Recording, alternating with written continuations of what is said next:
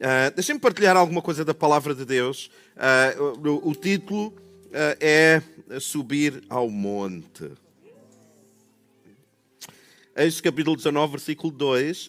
Só contextualizar, então, o povo de Deus, a revelação que os hebreus tinham acerca de quem Deus era, grande parte das vezes, se não 90 e 8% das vezes, vamos dizer assim, Deus usava pessoas que falavam com ele e depois essas pessoas davam indicações ao povo. Okay?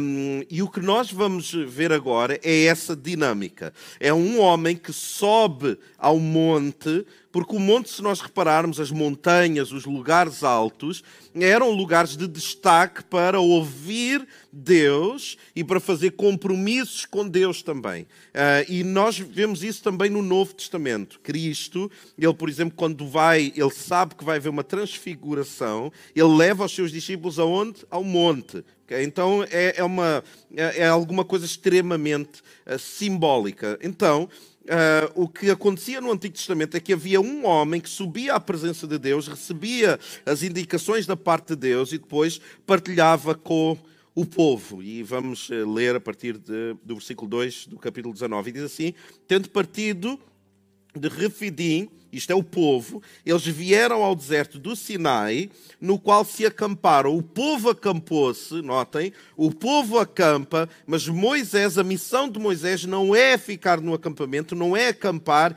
é ir até à presença de Deus. Uh, e isto é um princípio notável que nós vamos perceber também, no facto de que o povo, ouçam, o povo acampa, mas os líderes sobem o monte. E isso é a grande diferença entre quem é um líder e quem é apenas parte de um todo, da maioria, é que a maioria acampa, os líderes sobem o monte. Então eles se acamparam, Israel acampou-se em frente do monte, e subiu Moisés ao monte, e do monte o Senhor o chamou, falou com ele, comunicou alguma coisa. Então, o primeiro ponto que eu tenho para partilhar convosco sobre a subida no monte é que a subida, por vezes, é solitária. Há subidas que ninguém vai fazer por nós e ninguém vai fazer conosco. Há subidas que só nós é que temos que fazer. Nós podemos ter companheiros até chegarmos até perto do monte. Nós podemos ter companheiros que nos ajudam a equipar-nos para subirmos o monte, mas há caminhadas que somos nós que temos que fazer que não importa o quão uh, habilitado tu estás, o quão espetacular a tua família é, os amigos que tu tens, não importa nada disso. Há caminhadas que tragicamente nós temos que fazer sozinhos. Ninguém entende algumas dores que nós passamos sem ser nós próprios. Comigo já aconteceu eu partilhar algumas dores e algumas lacunas que eu tenho em mim e eu partilhar com alguém e a pessoa não conseguir perceber.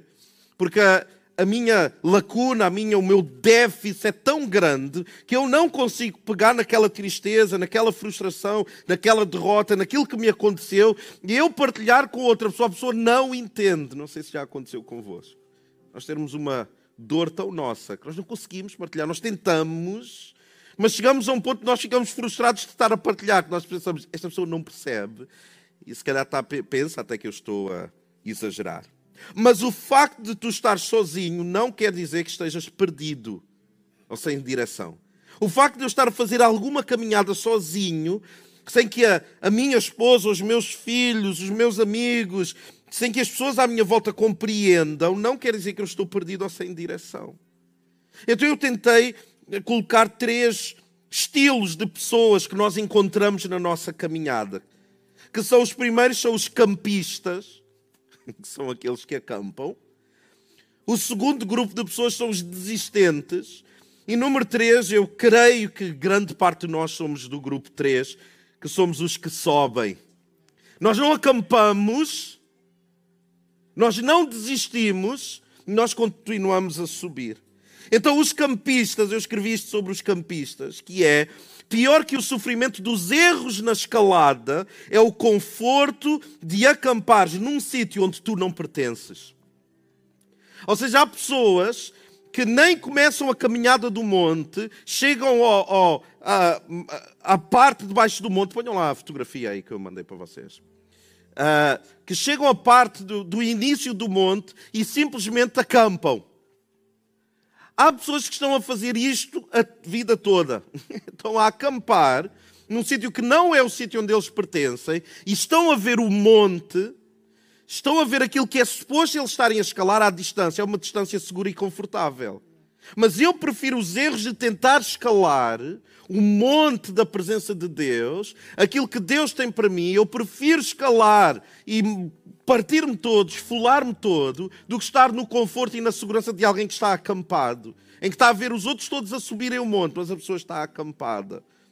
Os campistas. Agora notem, acampar é tu montas o teu acampamento, mas existe uma diferença entre acampar e fazer um intervalo na subida. Põe lá outra imagem. Porque uma coisa é eu acampar, outra coisa é eu fazer um intervalo na subida. Eu posso fazer intervalos. Eu não tenho que subir de uma vez. Põe, põe a imagem, mano. Não tem imagem? Tem imagem. Então põe.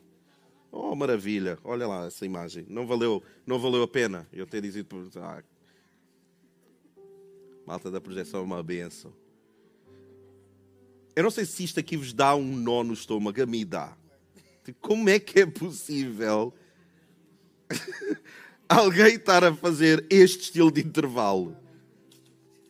Mas notem que há uma enorme diferença entre fazer um intervalo na subida e acampar. Acampar é tu estás todo confortável a ver o monte e tu não estás a subir. Intervalos nós podemos fazer. Que é o que é que tu estás a fazer? Eu estou a fazer um intervalo, eu preciso, eu estou cansado. Vocês sabem que em termos bíblicos, até em relação ao casamento, ouçam com muita atenção, até em relação ao casamento, a Bíblia diz que é bom, não há problema, de vez em quando, nós não estarmos com o nosso cônjuge. Existe vezes que nós podemos e devemos ter um intervalo um do outro. Não é mau. Só que ele diz assim: mas não prolonguem esse intervalo. Ouçam, não façam do vosso intervalo um acampamento. Se vocês estão a subir o monte do vosso relacionamento, não parem uh, no início. Se tiverem que parar e fazer um intervalo tranquilo, a meio. Só que estão os dois a escalar a mesma montanha. Mas não há problema fazer isto, é o que a Bíblia diz. Então, o segundo grupo são os desistentes. São aqueles que até sobem, para lá outra imagem, são aqueles que até sobem, só que a meio do caminho começam a descer. Do estilo, este indivíduo está a fazer rapel, ele está a descer. Não se faz rapel para cima, para quem percebe disso. Está a fazer rapel, ele está a descer. Com toda a segurança e tal, e começa a descer. Como alguns que começam a descer, a desistir da caminhada, porque está difícil.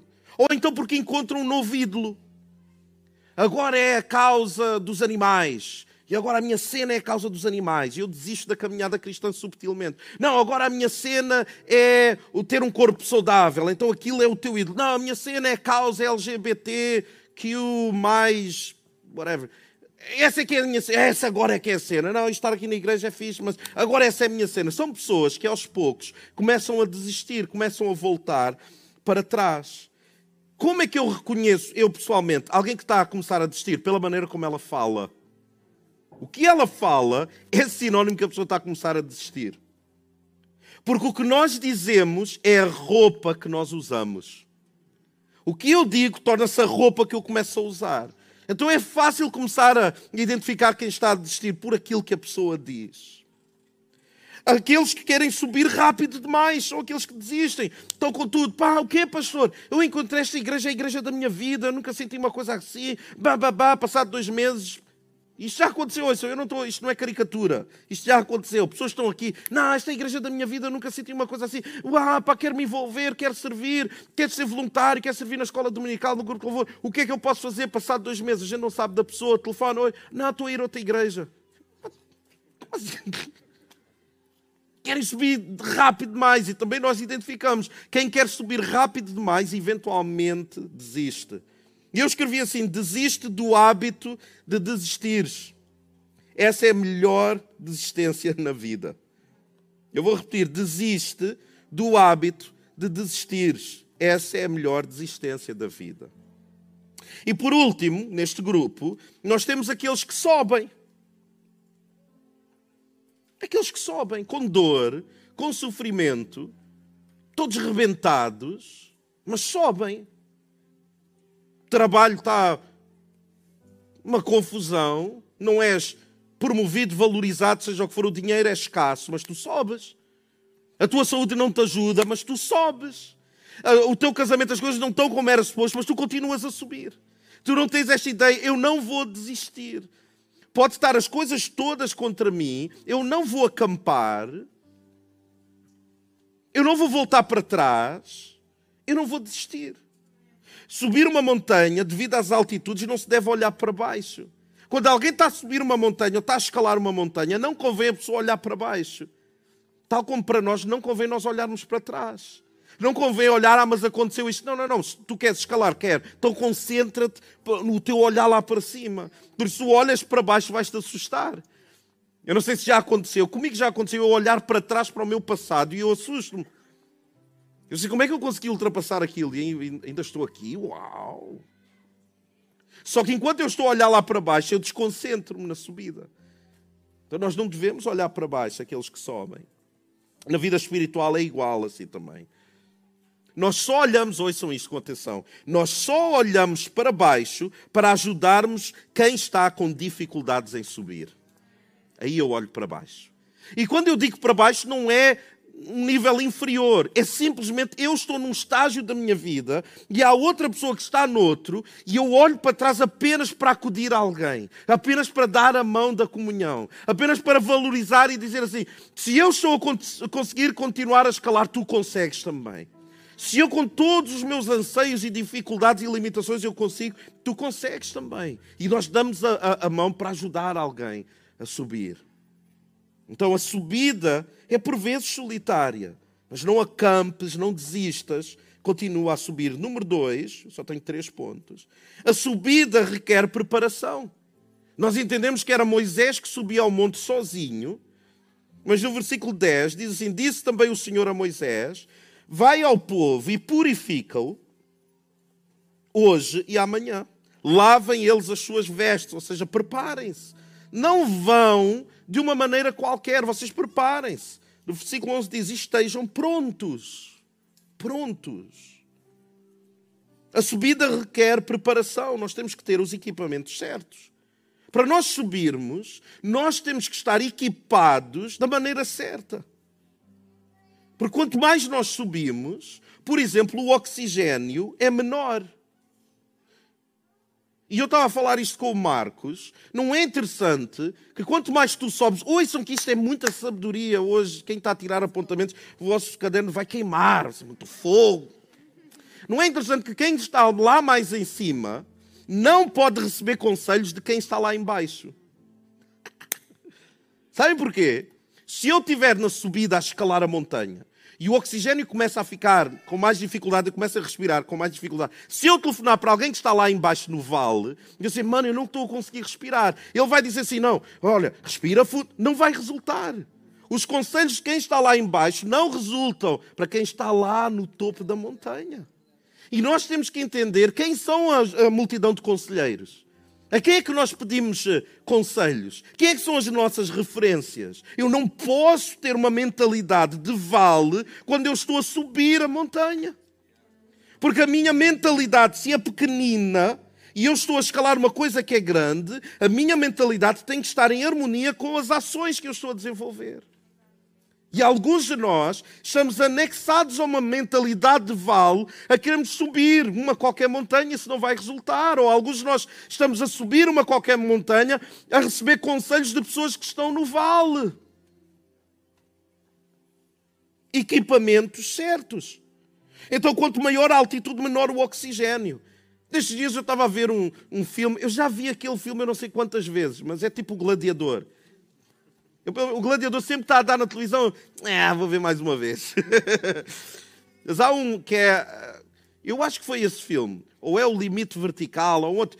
Que eles estão a subir o Everest, whatever. Uh, e uma coisa que sempre me criou muita confusão, e eu fui pesquisar sobre isso, é que eles têm as botijas de oxigênio e não sei o quê. Só que há uns que são os guias que vão com eles. Vocês já repararam? Os guias, que são os nativos, eles chamam-se Sherpas que ajudam as pessoas. E eu penso assim, mas os Sherpas não usam máscara nenhuma de oxigênio, eles não estão aí, eles vão mesmo a bravo. Eu disse, eles têm que ser portugueses. Vai de peito aberto. Eu pensei, vai morrer toda a gente, mas, mas vai de peito aberto. E eu comecei a pensar, mas porquê que eles não precisam dessas coisas todas? E, e os outros alpinistas mais preparados do mundo, porquê que eles precisam? E sabem que, em termos genéticos, quem nasce naquela área mais montanhosa, ouçam, quem nasce nas montanhas lá para cima, os seus pulmões já estão adaptados, dilatam mais facilmente. Então eles recebem com mais facilidade oxigênio do que outras pessoas que não vivem lá. E os filhos adaptam-se também. Ouçam isto de forma profética à, à vossa vida. Ou seja, o Sherpa, os filhos dos Sherpas, ajudam os alpinistas porque eles já nasceram no lugar certo. Ouçam isto em relação aos nossos filhos. Os nossos filhos nascem na igreja, digamos assim, eles estão no lugar certo para ajudar os seus colegas através do seu testemunho e dizer porque eles têm os pulmões espirituais mais dilatados. Essa é a importância das nossas igrejas. Não é apenas que nós queremos ter crianças, é porque o exemplo delas vai atrair outros à presença de Deus, porque eles nascem no cume da montanha da presença de Deus. Então Deus começa a livrar-nos de alguns equipamentos que não são os equipamentos certos. Hebreus 12, 26 diz assim: Aquele cuja voz outrora abalou a terra, agora promete, ainda uma vez mais abalarei não somente a terra, mas de igual modo todo o céu. E agora o autor traduz para nós, versículo 27. Ora, esta frase, ainda uma vez, indica a remoção, ouçam, indica que Deus vai remover as coisas que podem ser abaladas, isto é, as coisas criadas, para que permaneçam aquilo que não pode ser abalado. Então ele retira o que é desnecessário, o que pode ser abalado, e ele coloca em nós o equipamento necessário. Versículo 28, portanto, já que estamos herdando um reino que é inabalável, sejamos agradecidos. Preparação, ouçam a preparação. Por, ouçam, por favor, ouçam isto com muita atenção. Deus abala aquilo que nós temos na nossa vida, que pode ser abalado para permanecer o que não é abalável. Aquilo que é inabalável. E porque ele faz isso, isso é uma loucura. O Evangelho é loucura. Ele diz assim: Eu vou tirar coisas de ti, eu vou te tirar coisas, não é por capricho, não é, eu vou-te tirar algumas coisas para que fiques apenas com aquilo que não pode ser tirado, aquilo que não é abalado, porque eu espero que tu faças o seguinte: o versículo diz assim. Então sejamos agradecidos. Como é que eu sou agradecido de Deus me tirar alguma coisa preciosa? Como é que eu faço isso? Só quem tem o Espírito Santo dentro dela é que tem a capacidade de reconhecer, ainda que tu me tiraste o que era muito precioso para mim, ainda assim eu estou-te grato. Ainda assim eu canto que tu és bom. Estejamos agradecidos e desse modo, de que modo? Agradecidos, adoremos a Deus. Com uma atitude aceitável. Não é com uma atitude qualquer, não é como tu te apetece, é com uma atitude aceitável, é o que ele diz. O que é que é uma atitude aceitável? Com toda a reverência e temor. E ele explica: porque o nosso Deus é fogo consumidor. A subida requer preparação. Quem vai subir tem que saber que tem que ir com o equipamento certo. Põe lá aquela fotografia do equipamento certo, muito boa. Tem que subir com o equipamento certo e não com o equipamento que não é suposto. Põe lá outra imagem.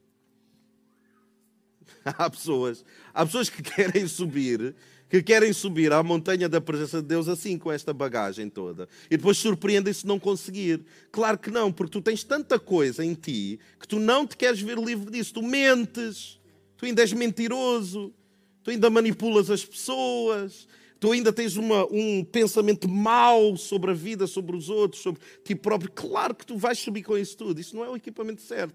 Permite que Deus te tire o que não presta, para que permaneça aquilo que é inabalável. E por último, a subida é para todos. A subida não é para alguns, a subida é para todos. Isso dá-me tanta esperança. Porque, coisa, eu não sou de todo o Moisés desta comunidade. Eu não sou o Moisés deste povo. Eu sou alguém que vai à presença de Deus, eu trago alimento espiritual, eu trabalho muito, eu estudo muito, eu leio muita coisa para vos dar o melhor, mas eu não sou Moisés. A partir do Novo Testamento não existe essa ideia mais.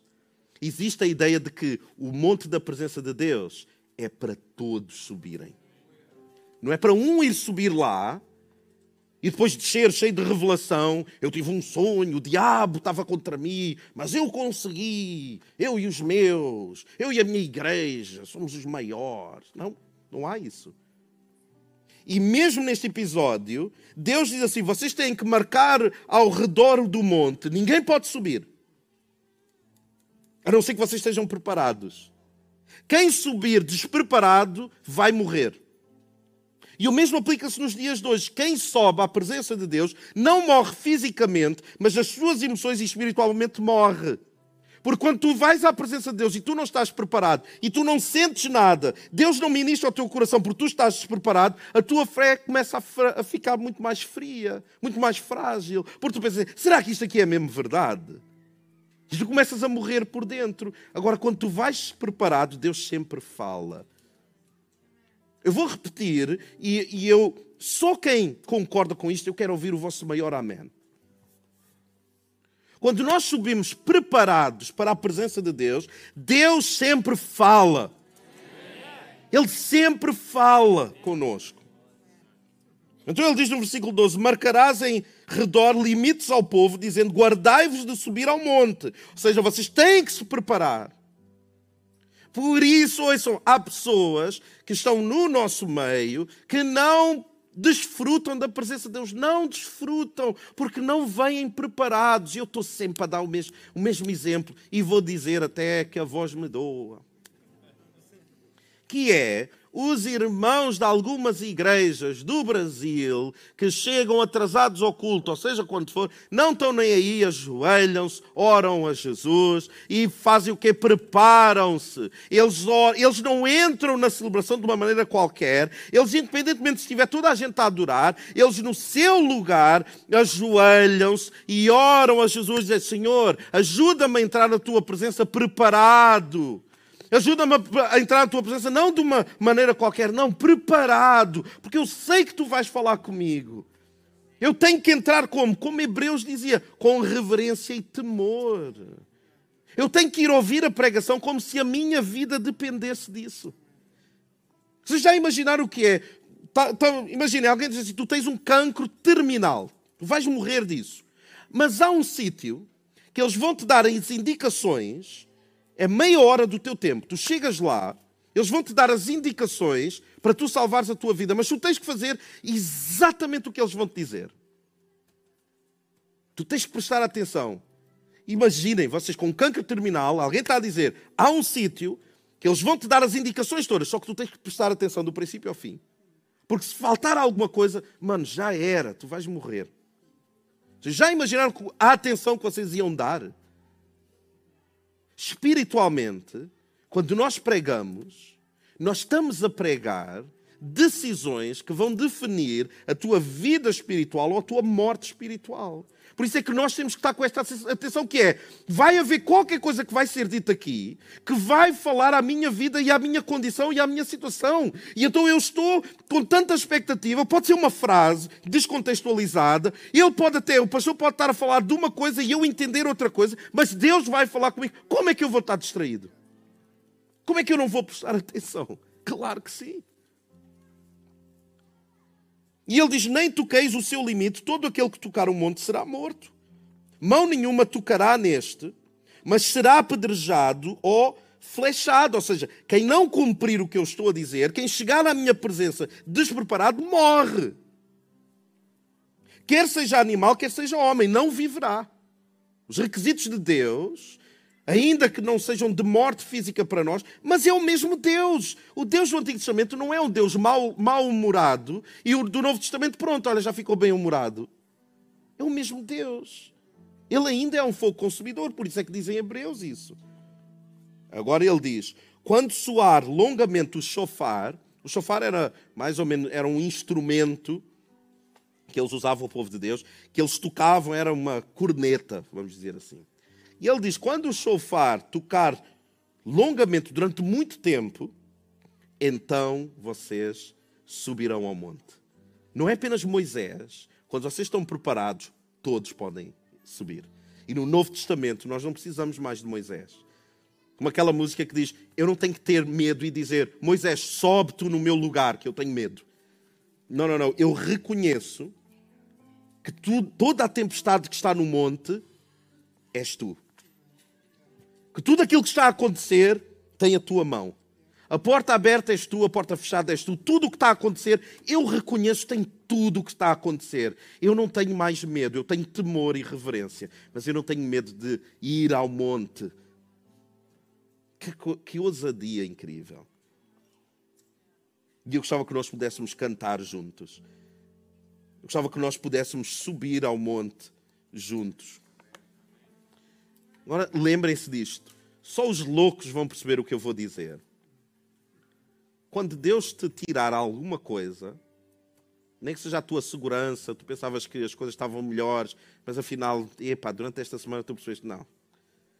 Parece que é uma tendência para voltar para o mesmo incrível. Quando eu parece que, ok, agora sim, uau, agora a coisa vai.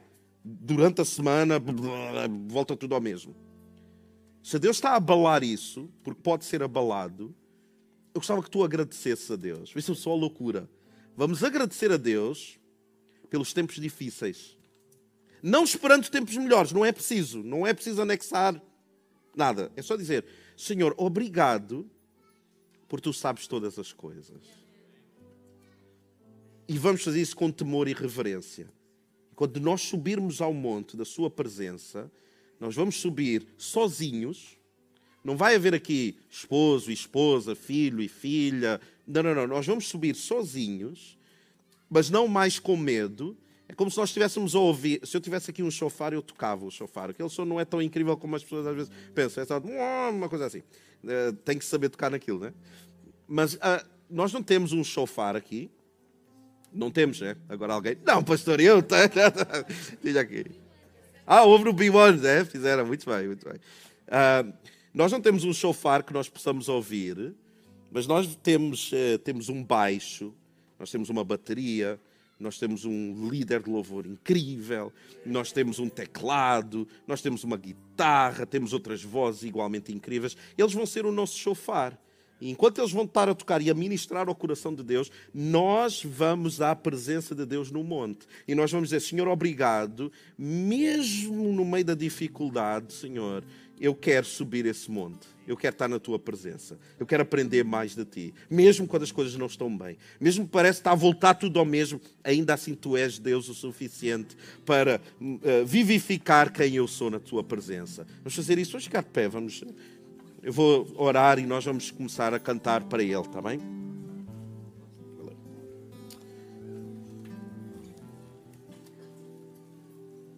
Então Deus tem coisas tão bonitas para nós também. No meio do sofrimento, da carência, no meio da injustiça e daquilo que nós achamos que é desproporcional, Deus tem um plano e um propósito. Eu não sei qual é. Eu não sei. Nem, às vezes, nem coisas que me acontecem, eu não percebo bem qual é o propósito. Só que eu quero ficar cada vez mais pacificado em relação a isso. Eu quero pensar, Senhor, mesmo se eu não descobrir o propósito, eu sei que todas as coisas contribuem para o bem daqueles que são chamados segundo o teu propósito. Então há propósito, mesmo que eu não entenda, tu tens propósito, mesmo quando nos tiras coisas tão preciosas, tu tens propósito. Então ajuda-me a louvar-te, Ajuda-me a honrar o teu nome. Ajuda-me a entrar na tua presença neste Monte Santo com temor e reverência, com espírito de gratidão, apesar das dificuldades, que tu possas encher aquilo que nos foi tirado, Senhor, que tu possas fazer transbordar o nosso cálice, o nosso interior, e nós te rogamos, te pedimos, no nome de Jesus, o nome que é acima de todo nome, o nome debaixo do qual há autoridade, aleluia, a propriedade, o nome de Jesus. Amém, amém. Deus abençoe.